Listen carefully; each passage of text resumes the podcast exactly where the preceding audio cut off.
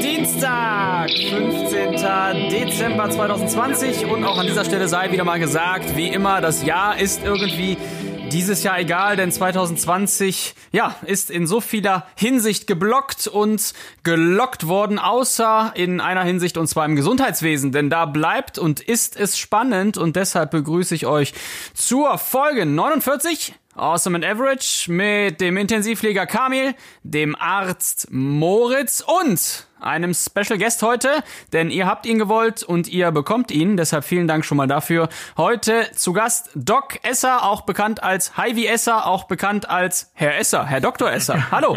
Moin. Ja, vielen Dank für die Einladung. Ja, hi, wie hier ist, hier ist der Moritz, äh, darf ich auch kurz vorstellen, ne, der Doc äh, auf der Seite hier und freue mich natürlich auch, dass wir uns auch gerade schon mal kurz gesehen haben. Äh, du, du bist zu Hause, glaube ich, in deinem High-End-Tonstudio und die wichtigste Frage ist doch immer, wenn man so einen Podcast beginnt, wie geht's dir? Ja, vielen Dank. Mir geht's eigentlich ganz gut. Ich habe gerade sehr kritisch meine Beine begutachtet, weil ich das Gefühl hatte, dass diese verdammte Vaskulitis, die ich mir dank Covid eingefangen habe, gerade wieder äh, etwas stärker geworden ist. Aber eigentlich ansonsten ist alles bestens. Ich habe eben eine Runde Sport gemacht nach der Klinik und fühle mich eigentlich sehr gut. Ich hoffe, euch geht's auch gut. Ja, also uns geht's äh, absolut gut. Äh, jetzt muss man schon sagen, äh, für mich war heute mal ein äh, Tag der Freiheit. Also das erste Mal seit wirklich äh, vielen, vielen Tagen am Stück nicht gearbeitet und dann äh, sackt ja auch der Körper total ab. Und ähm, ja, so nimmt sich quasi der Körper auch all das, was die letzten Tage und Wochen ähm, mal irgendwie auf der Strecke geblieben ist. Aber ansonsten können wir uns eigentlich nicht beschweren, sonst würden wir jetzt nicht hier sitzen und auch über die feinen Dinge äh, reden. Moritz, du warst heute in der Praxis? Nee, morgen. Morgen Praxis, ne? Ja, genau, richtig. Also morgens war mir Praxistag. Ich kam heute Morgen aus dem Nachtdienst, war ein ziemlich harter Intensivdienst, äh, tatsächlich auch mit einigen äh, Corona-Kontakten und äh, diversen Intubationen und Einleitungen von Beatmungen. Aber ich will jetzt gar nicht so tief in die Corona-Materie abdriften. Ähm, Wir Ja. sind ja ein Podcast, der sich vor allem auch mit großartigen Momenten ähm, ja, befasst. Und äh, da geht auch direkt mal die Frage an unseren Gast. Das ist jetzt mal so eine ganz lockere Frage aus dem Bauch heraus. Was war denn eigentlich dein, dein, dein, dein awesomester, dein großartigster Moment heute am Tag, wenn du mal zurückblickst? Von heute Morgen aufstehen bis jetzt gleich. Also Vaskulitis hast du abgehakt, war nicht so cool. Was war geil? Naja, zum einen habe ich mich tatsächlich sehr auf euch gefreut. Es hat ja so ein bisschen gedauert, bis wir den Termin hatten, aber alleine deswegen, dass ihr ja quasi eine ähnliche Herkunft habt wie ich, nämlich aus äh, Good Old München-Gladbach. Yes. Asitown fand ich das natürlich witzig, dass ich dann heute hier äh, bei so etwas Gast sein darf. Ich kenne München-Gladbach natürlich sehr, sehr gut. Ich habe, glaube ich, erfahren, Moritz, korrigier mich, du warst auch auf dem humanistischen Gymnasium. Nee, ich, ich. Ach, Kamil, Entschuldigung, Kamil, entschuldige, okay. Genau. So, genau, das finde ich natürlich super witzig, das humanistische Gymnasium. Du warst auf dem Matnat, Moritz, ne?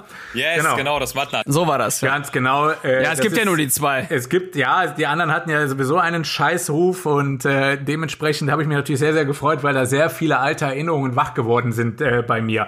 Nee, das ist auf jeden Fall ein Highlight. Das andere Highlight war, dass ich selber heute meinen Podcast gemacht hatte und ich hatte da auch einen besonderen Gast. Äh, normalerweise funktioniert das ja so, dass äh, in dem Corona Doc S erklärt auf Podcast ich der Experte bin und ich werde letztendlich von Hörern befragt.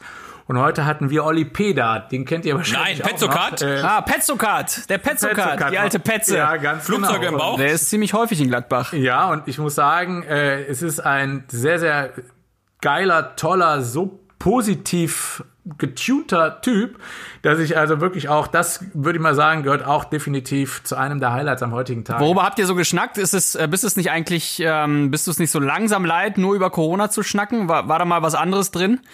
Ähm, naja, äh, natürlich hat sich also wir haben heute letztendlich die Weihnachtsfolge produziert. Die wird äh, Ja. Heiligabend gesendet werden und wir wollten einfach mal so sein Corona-Jahr mit ihm reflektieren, wie er das empfunden hat und äh, das war eine spannende Geschichte. Ich darf natürlich auch nicht allzu viel verraten, aber er hat eine sehr bewegte Zeit hinter sich. Vieles kennt man aus der Boulevardpresse, aber mich hat natürlich auch interessiert, äh, so er als Künstler, wie ist er da über die, äh, wie ist er jetzt eigentlich hier zurechtgekommen. Ja, die hören wir auf jeden Fall. Hören wir, hören wir zusammen mit dem Oliver Petzokat an. Dann kann er sich das alles geben.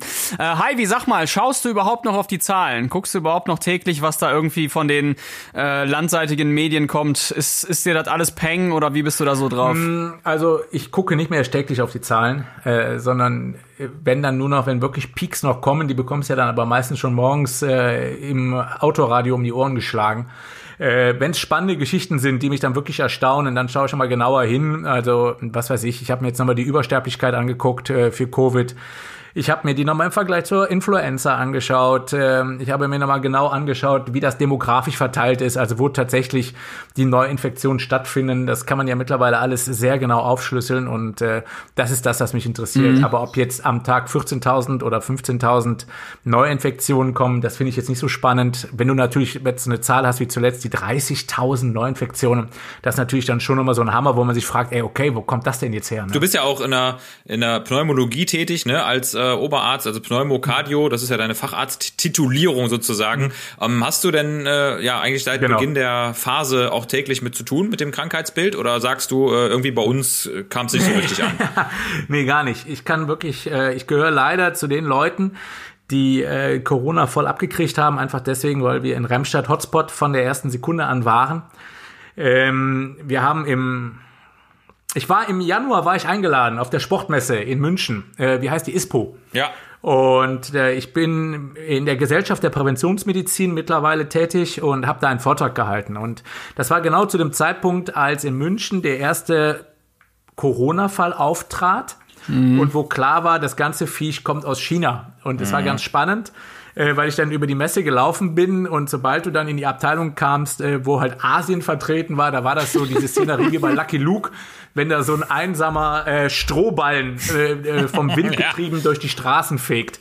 Mir tat das furchtbar leid damals, ich habe das auch mal gar nicht so ernst genommen. Im Februar war es dann so relativ klar, okay, das findet jetzt bei uns statt und im März haben wir uns wirklich noch ernsthaft über den ersten Covid-Patienten gefreut. Also, äh, dass dem nicht Blumen überreicht wurde und eine Flasche Shampoos geköpft wurde, war eigentlich alles.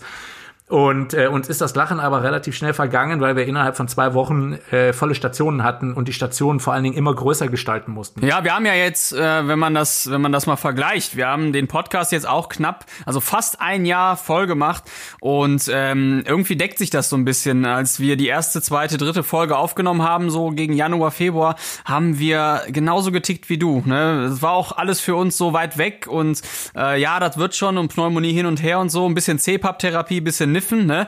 Und ähm, ja, dann haben wir doch von Folge zu Folge gemerkt, dass der Senf irgendwie doch fetter ist. war es ja leider dann auch, ne?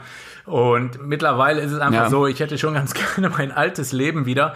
Wir haben damals ähm, vom WDR her den Podcast aus dem, wirklich aus dem Nichts gestampft. Und man muss sagen, für WDR-Verhältnisse, das ist ja ein großer Moloch, äh, war das eine sehr, sehr schnelle Entscheidung. Und wir haben dann gedacht, okay, wir werden jetzt dann mal so zwei, drei Wochen täglich eine Sendung machen und dann wird sich das Ganze erschöpft haben, äh, dass wir jetzt tatsächlich neun Monate später bei, ich glaube, Sendung 90 angekommen sind. Äh, wirklich immer auch wieder mit neuen äh, Infos, immer wieder äh, anderen Gesetzen oder auch Situationen, ey, das hätte sich keiner zu träumen gewagt, beziehungsweise ich hätte auch gut darauf verzichten können. Ne? Also mir macht das furchtbar Spaß, Ja, aber klar. natürlich ist das auch irgendwo, ja, wie Kriegsberichterstattung. Also das ist echt äh, fa- fast, fa- fast ein Privileg, ja, irgendwie doch auch diese echt dramatische Pandemie so positiv selber zu nutzen, also dass man halt auch irgendwie das Gefühl hat, man ist da gebraucht, ne? Das ist ja auch, wenn man medial gebraucht wird und präsent ist und informieren darf und Feedback bekommt, ich stelle mir das schon als sehr erfüllend vor. Das ist bei uns ja auch so, ne? Wenn man den Leuten Fragen beantworten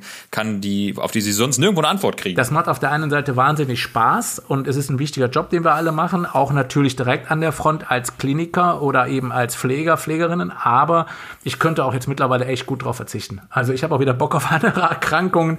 Ich habe auch theoretisch auch wieder Bock auf ein normales Ja. Leben, wo man sich mit Freunden treffen kann, wo ich wieder auf die Bühne kann. Also all das, was eben auch Spaß macht. Ja, das stimmt. Äh, ganz kurzer Break, ähm, dass wir ein bisschen wegkommen von Corona, Danke. ähm, um das noch mal ein Juhu. bisschen, noch mal ein bisschen aufzuwühlen. Heidi, wir waren beide auf dem Huma. Ja. Ähm, Moritz war nicht auf dem Huma. Nee, der war auf der schlechten Schule. oh, meine Schwester war noch, war noch fünf Jahre vor mir auf dem Huma. Also ich glaube, die hatte ich auch nicht gesehen. Äh, trotzdem einmal, einmal zurückgeführt. Ja, aber Moment mal, wie alt ist denn deine Schwester? Fünf Jahre älter als ich, äh, 39. Ja, guck mal, also ihr seid einfach da äh, ganz ganz anderer Jahrgang. Ne? Also ihr seid ja dann zehn Jahre jünger Ja. als der alte Esser. Ja, das heißt, ich bin Ja, du bist 46. 74er, ne? Ja, ganz genau. Ich bin 74er Baujahr. Sprich, Ja. wenn, dann habe ich deine Schwester wahrscheinlich nur noch als Fünftklässlerin wahrgenommen, als ich in der 10. oder 11. Klasse war. Als I-Dötzchen. Als I-Dötzchen. Da hatte ich ehrlich gesagt äh, ganz andere Dinge. Ja, da Ja. musste ich mir Nasenringe stechen und sowas und die ersten Tattoos machen. Also Aber war denn dein Schulleiter noch, war dein Schulleiter noch Herr Assad? nein. Herr Assad war damals der Anwärter da drauf. Äh, Ah, geil. wer, ja, ja, jetzt muss ich, ich muss gestehen, ich weiß es gar nicht mehr, wie mein Schulleiter heißt. Schrecklich, ne? Mies, wie man lange das, schnell man das vergisst. Ich kann mich noch an den äh, Hausmeister erinnern und an meinen Klassenlehrer. Äh, irgendein, äh, irgendeine Schnittstelle hätten wir auf jeden Fall, denke ich. Äh, Ich glaube Stapper. Herr Stapper habe ich dir schon mal gesagt, ne? Der Herr Stapper haben wir ja gesagt, den hatte ich eben auch, der war super und äh, da werden noch andere, da war noch ein Herr Schmitz, wenn Ja. ich mich recht erinnere, Englischlehrer. Englisch, Geschichte. Äh, Deutsch. Deutsch nee, Englisch, Deutsch. Oder auch Geschichte, ja, oder, ja, doch, doch, doch. Ja. Ja, also da werden auf jeden Fall noch einige, ich würde gerne mal wissen, ob da noch Fräulein Weber wäre.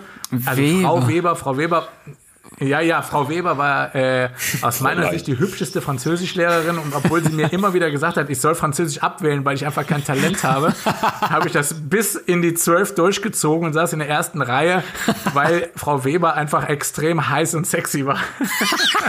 Ey, aber so geht's, ne? Ich hatte dann noch meinen äh, richtig unsexy Lateinlehrer, Herr Bücher.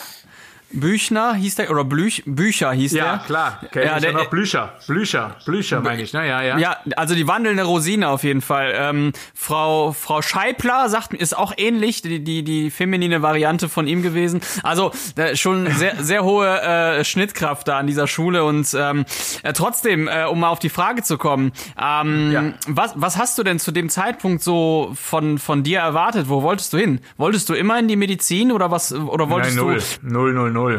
Also da, ich komme aus einem ganz, ganz behüteten, wunderbaren Elternhaus, aber eben aus einem ganz kleinen Dörfchen, da hatten wir auch schon drüber gesprochen.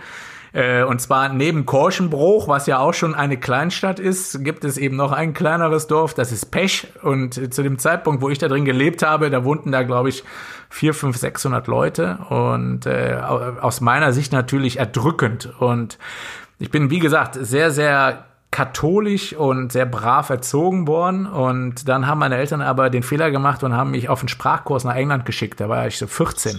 Ah, Da habe ich zum ersten Mal in meinem Leben Punks gesehen in London. Und äh, ich war völlig fasziniert. Ich dachte, was ist das denn? Ne? Das war 88 und dann äh, bin ich nach Hause, habe mich angefangen mit dieser Punk-Szene zu beschäftigen, die ja letztendlich in Deutschland auch schon so ein bisschen im Sterben lag, aber ich fand es trotzdem genial und fand auch eben Punk-Rock super geil und von einem auf den anderen Tag hatte ich türkise Haare, wie gesagt, hatte Ohrringe, äh, habe mir selbst einen Nasenring gestochen, was damals unsäglich war. Das hatte damals keiner, das kannte man eigentlich nicht.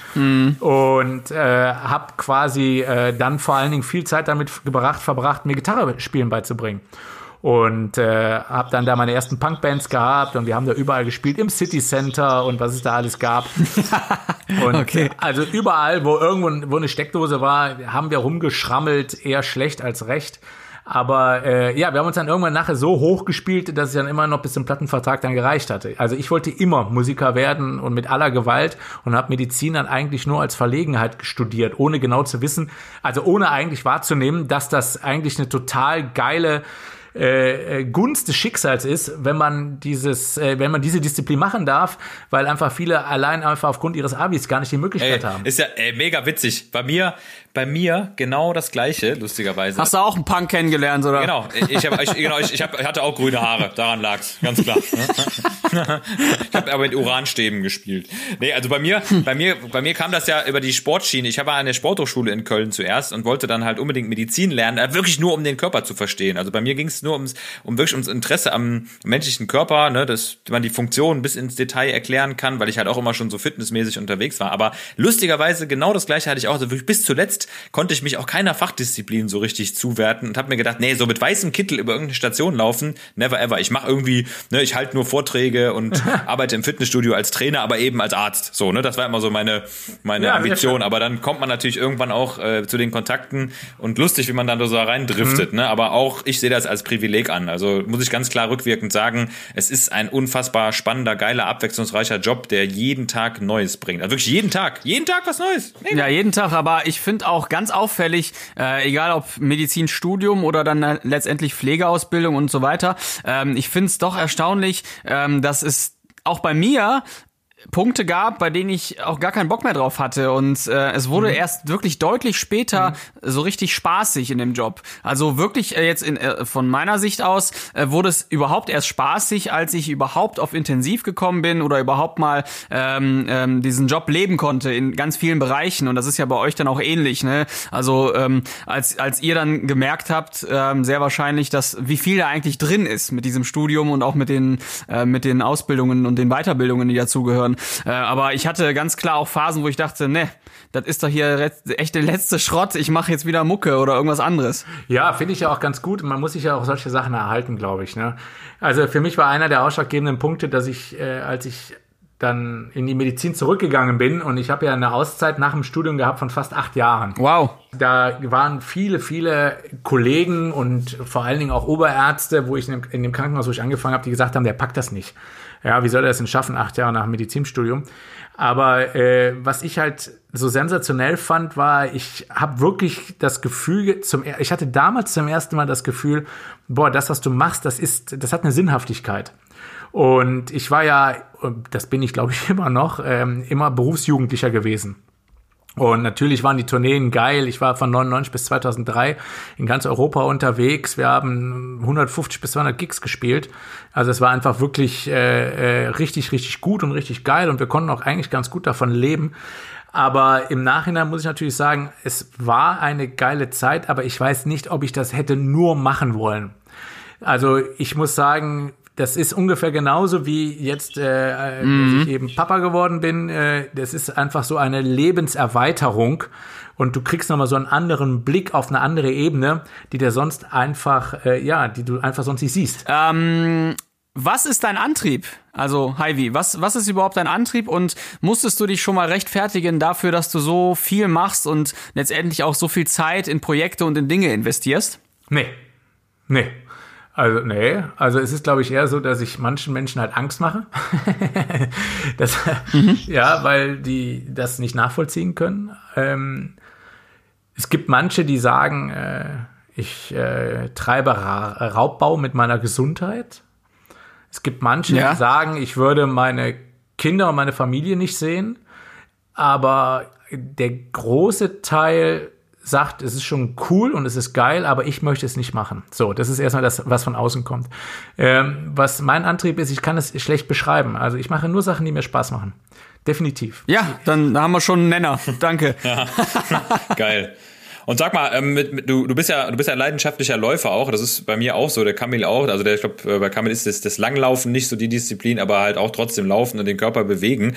Ähm, ist das was auch, wo du sagst, da würde ich niemals drauf verzichten? Also so geht mir das immer, dass ich sage, egal was ist, dat, diese Zeit räume ich mir ein und wenn es nur 20 Minuten und drei Kilometer sind oder fünf. Absolut. Es ist auch so, also ich komme ja aus dem, äh, ich komme aus dem Kaderbereich. Ich habe früher, äh, ich habe das eben etwas falsch ausgedrückt. Äh, ich komme eigentlich vom Schwimmsport und habe da auch sehr hoch geschwommen damals und eigentlich war mein größter Traum, Olympionik zu werden. Äh, über 1500. Äh, und äh, ich war auch gar nicht so verkehrt und war auf einem guten Weg. Aber äh, ich habe dann so zur Hochphase meiner Zeit, als ich wirklich richtig gut war, dann festgestellt, okay, ich schaffe es so bis in die zweite Bundesliga und so. Ich schaffe es vielleicht auch so ein bisschen, dass ich an den Kader kratzen kann. Aber das mit extremem Trainingsaufwand. Also ich habe zwei bis dreimal am Tag trainiert. Also morgens vor der Schule hatten wir Wasserzeit. Nachmittags nach der Schule bin ich joggen gegangen und dann abends hatten wir dann nochmal Wasserzeit.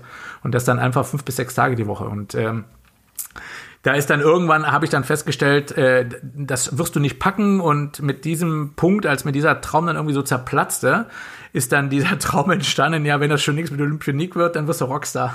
Ja, ähm, das wird nur das letztere ersetzt eben einfach. etwas besser Geil. geklappt. Aber worauf ich raus will, nochmal, genau, worauf ich raus will, Moritz, ist, äh, das ist diese, diese, diesen Spaß an der Bewegung und an Sport, den habe ich mir eigentlich bis heute erhalten und es ist mittlerweile so, dass ich eigentlich vor allen Dingen die Langläufe nur noch für den Kopf mache und weniger für die körperliche Fitness, sondern einfach äh, wer lange läuft und wer das gewohnt ist, der weiß, dass das einfach so reinigend ist. Also Total. du räumst mit dir auf und äh, Ja, bei mir, bei, mit, dem, mit, mit dem Laufen ist bei mir echt auch so eine, so eine Schatztruhe, ne, um das nochmal aufzugreifen. Also, ich, also für mich ist das wirklich so die, die Kiste, wo all diese wunderbaren Hormone drinstecken, von denen man irgendwann mal gelesen hat. Ne? Wenn man ja so über die Biochemiebücher geflogen ist, dann hat man sich immer gedacht, ja, Dopamin macht gute Laune und man sprudelt nur so für Energie und äh, Noradrenalin macht dich fokussiert und ACTH führt auch noch dazu, dass du den Stress dann letztendlich in der richtigen Menge gut bewältigen kannst. Und das ist echt beim Laufen ultra krass, ne? Je nachdem, wie schnell, wie intensiv, wie lang man läuft, du machst diese Schatzkiste immer auf, immer. Also ich habe noch nie einen Tag gehabt, wo ich sage, der Lauf war kacke. ja, wobei ich sagen muss, also ich hatte schon ein paar Läufe in meinem Leben, wo ich gesagt habe, das war große Scheiße.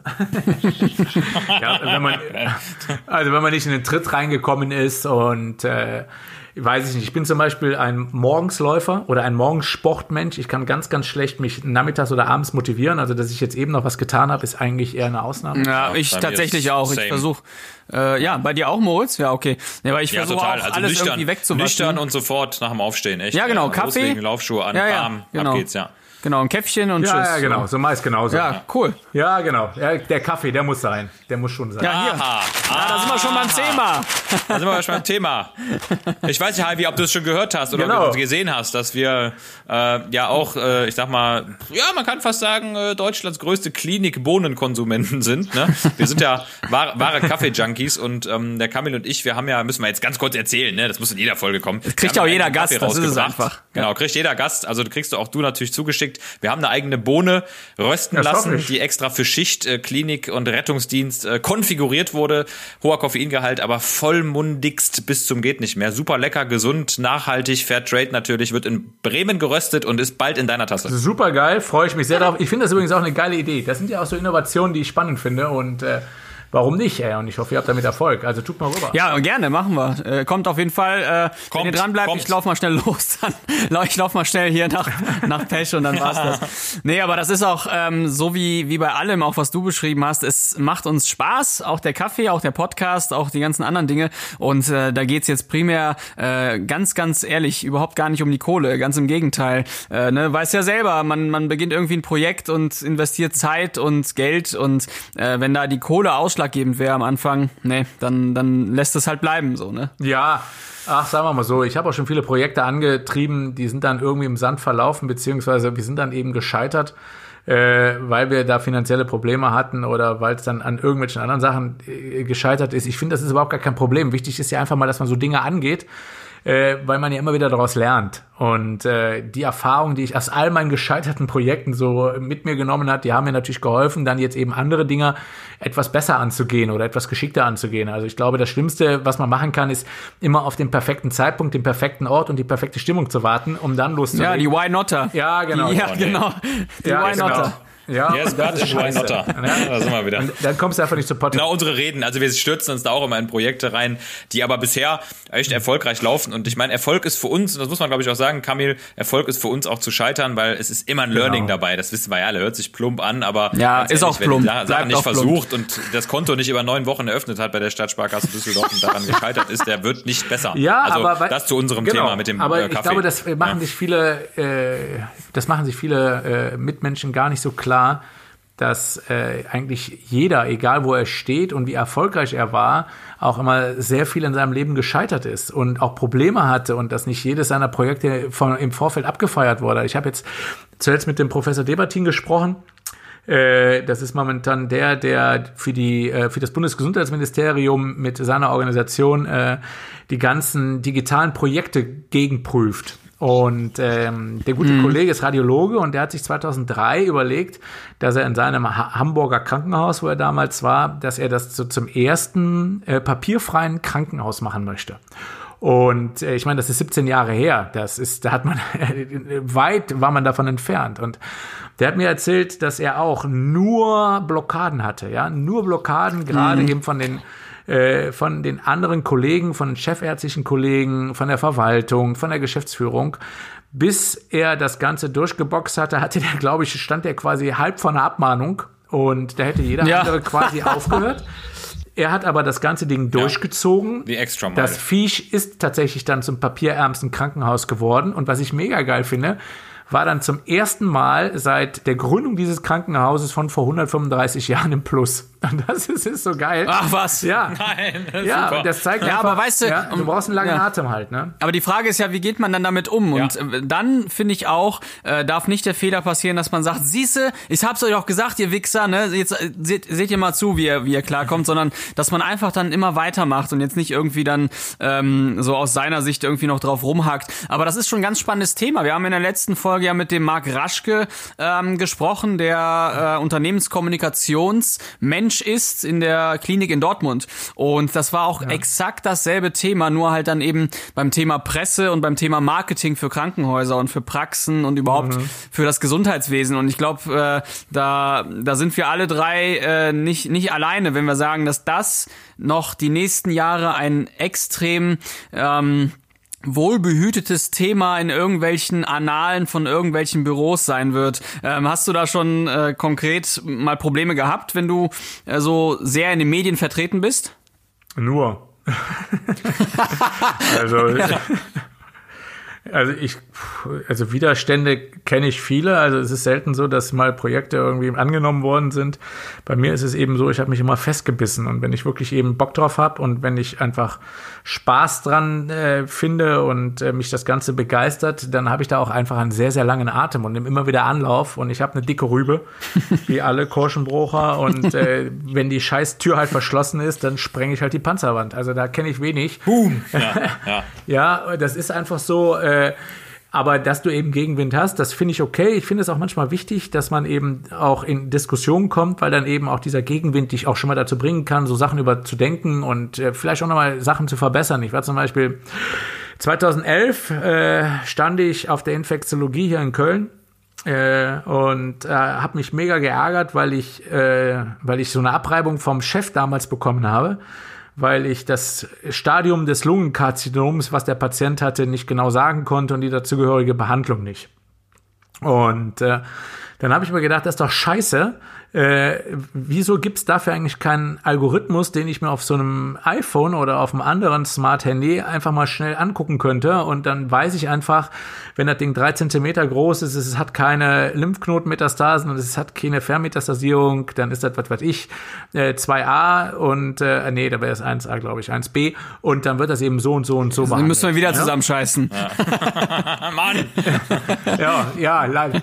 So, und äh, ja, die neuen Leitlinien sind ja auch kurz. Naja, auf jeden Fall bin ich dann die ganze Zeit irgendwie rumgetigert und habe dann irgendwann gesagt, so jetzt fängst du an mit dieser verdammten Applikation. Und dann habe ich mir einen, einen, einen Kumpel gesucht, also beziehungsweise mit meinem besten Freund damals und einem Dritten, der hier an der Uni war oder immer noch ist, äh, haben wir eine kleine Firma gegründet mit keinem Geld Ah, geil. und haben aber tatsächlich dann 2013 so ein Prototyp auf den Markt gebracht, ähm, eine Applikation, womit du letztendlich mit vier Klicks bei, ich glaube damals waren das 15 Tumoren, die das Stadium bekamst und die dazugehörige Behandlung.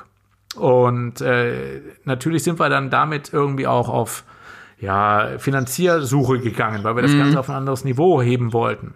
Und wir haben zwar die eine oder andere Firma gefunden, aber die Welt war überhaupt noch nicht bereit dafür. Und wir sind da teilweise echt ausgelacht worden und haben gesagt, was soll das? Sowas braucht keiner, beziehungsweise das ist zu gefährlich, äh, das muss ein Medizinprodukt sein und so weiter und so fort. Um es kurz zu machen, äh, mittlerweile sind wir eine GmbH, haben äh, zig Angestellte. Das Ding wird äh, wahnsinnig gefeatured. Es ist äh, aktuell wird es als Validierung für Tumorboards genommen an verschiedenen Universitäten und äh, es ist halt durch die Decke Ja. gegangen. Aber es hat eben acht Jahre gedauert. Unternehmerisches Selbstbewusstsein, ne? Das, also, das lernt man einfach auch echt nur über die Jahre, ne? Das, ich glaube, die wenigsten Unternehmer können sagen, die sind damit geboren. Also, wir haben ja auch ja echt einige Projekte schon angefangen, aber jetzt sind wir auch mit unserem Kaffee halt so weit, dass wir auch sagen, ey, das ist der beste Kaffee, ne? Wenn die Leute uns fragen, dann gibt's keine Vergleiche mehr. Nee, nee, nee. Da wird sofort eingegossen, die trinken den und dann sind alle anderen Kaffees gestorben. Und wenn du das dann so kommunizierst, dann kaufen die den auch. Also, es ist erstaunlich, aber es ist ein ganz einfacher Weg, den man gehen kann, wenn man da wirklich sich selbstbewusst präsentiert. Gilt auch für eine Intubation. Wenn man da sagt, das schaffe ich jetzt, dann klappt das auch. Ja, das ist ja, ist ja jetzt äh, ein, Gru ein Grundsatz für alles. Easy Medical heißt deine App, richtig? Nein, das heißt, so heißt die Firma Easy Medical Applications. Die App, von der ich jetzt gerade gesprochen habe, ist die Easy Oncology. Ah, okay, perfekt. Ja, krass. Ja, Ja, aber das ist ja, ähm, ich meine, das, das trifft auch genau den Zeitgeist, ja. Und KI und alles, was noch kommt, ähm, ist nun mal auch das Thema für die nächsten Jahre. Das, das kann man auch nicht leugnen. Rechnen, ne? Ja, aber auch da geht es jetzt eigentlich eher weniger. Natürlich freue ich mich, dass das Ganze jetzt so funktioniert. Ich freue mich natürlich, äh, dass mein Kollege, mit dem ich damals das Ganze gestartet habe, mittlerweile auch komplett eingestiegen ist und auch davon gut leben kann.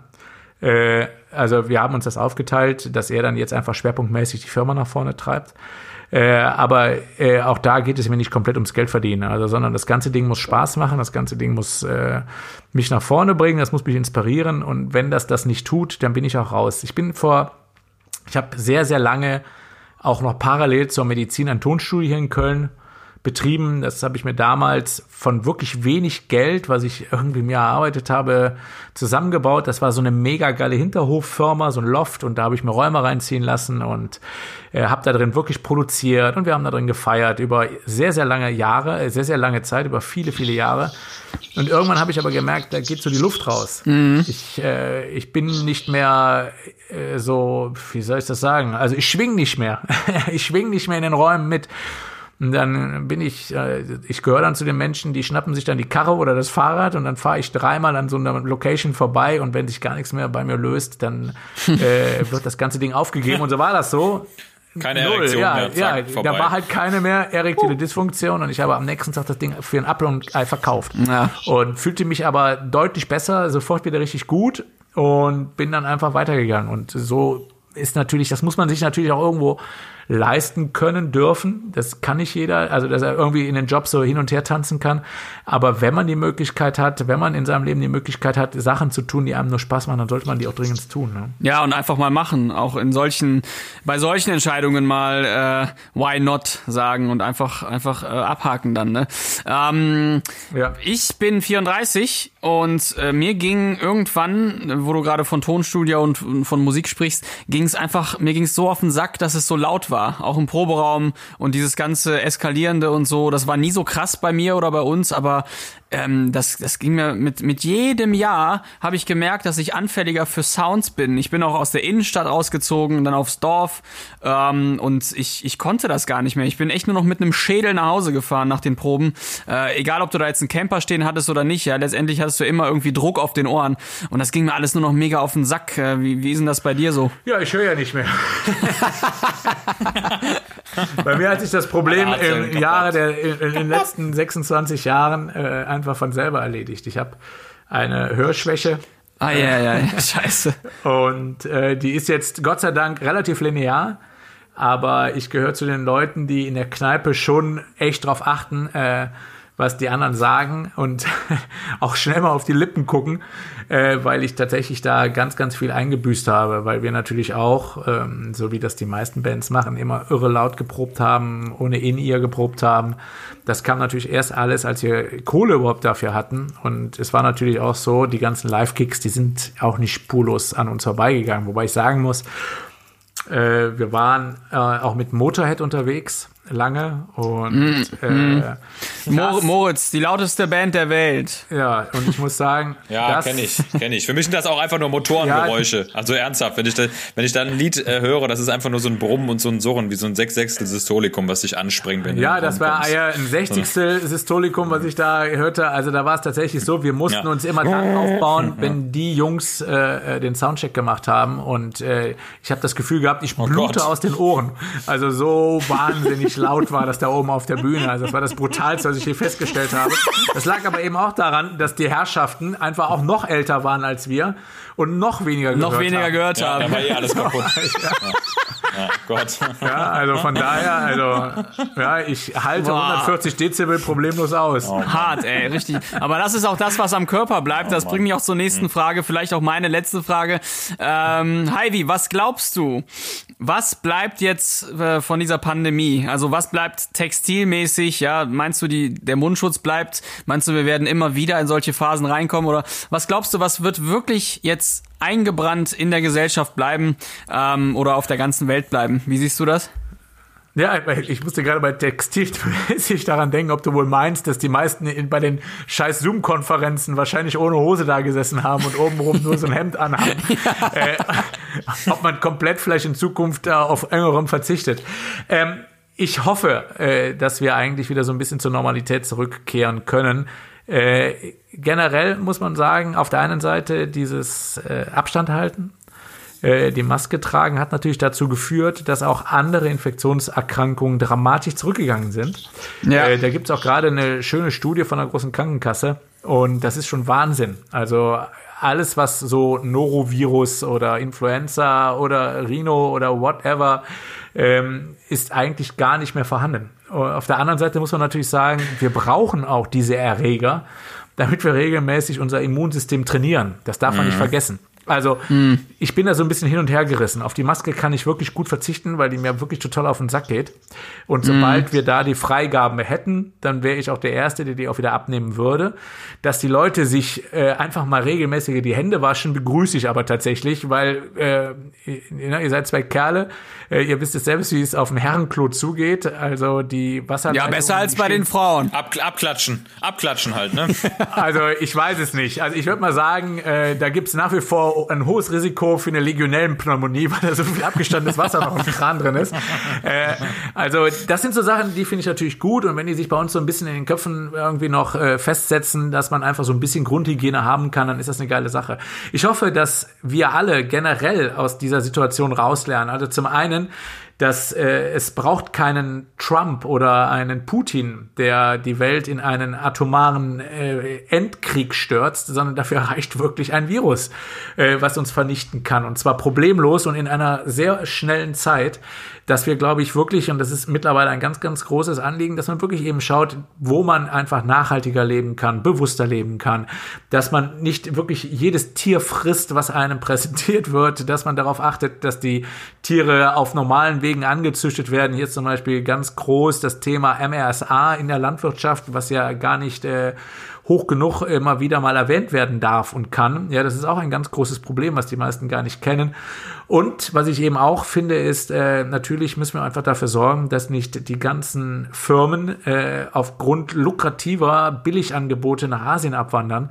Ähm, wir haben ja festgestellt, woher das führt. Wir hatten letztes Jahr vor der Pandemie schon das große Problem, dass wir ein ganz, ganz gängiges äh, Mittel gegen Bluthochdruck einfach über Wochen nicht mehr bekommen haben, äh, weil, es, äh, weil es da zu einem Brand in China in der Fabrik gekommen ist und die einfach nicht mal ausgeliefert haben und wir hier einfach nichts hatten. Was ich finde, das ist ein Unding.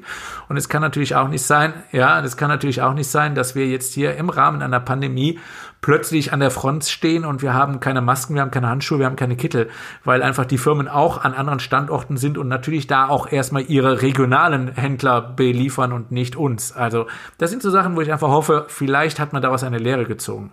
Und auf der letzten Seite, und bin ich auch fertig, ich bin ein Vielredner, tut mir leid, hoffe ich natürlich auch, dass die ja, dass die Menschen auch jetzt ein bisschen begriffen haben, dass unser Gesundheitssystem bestimmt viel Luft nach oben hat hinsichtlich Verbesserungen und äh, dass da auch immer noch Kritikpunkte sind, aber dass wir nach meiner Meinung immer noch eines der besten Gesundheitssysteme in der ganzen Welt haben. Und wenn ich irgendwo krank werden muss, dann möchte ich das gerne hier in Deutschland. Aber doch ein Genau. wunderbarer, wunderbarer Abschluss. In dem Sinne, ich ergreife mal das letzte Wort für mich. Äh, vielen Dank, Heidi, dass du so spontan äh, auch auf das äh, Feedback unserer Zuhörer zugesagt hast. Dass äh, solche Menschen loben wir uns und ich sag's nochmal, dieses Geräusch kommt bald bei dir an und ähm, ja, ich wünsche dir auf jeden Fall entspannte, äh, freie, hoffentlich freie und äh, gute Feiertage und einen äh, guten Rutsch, wie man sich so in Deutschland sagt, wünsche ich dir natürlich auch und in dem Sinne verabschiede ich mich hier von dieser Folge und wir hören uns äh, nächste Woche wieder. Tschüss, tschüss. Ciao, ciao. Gerne. Ja.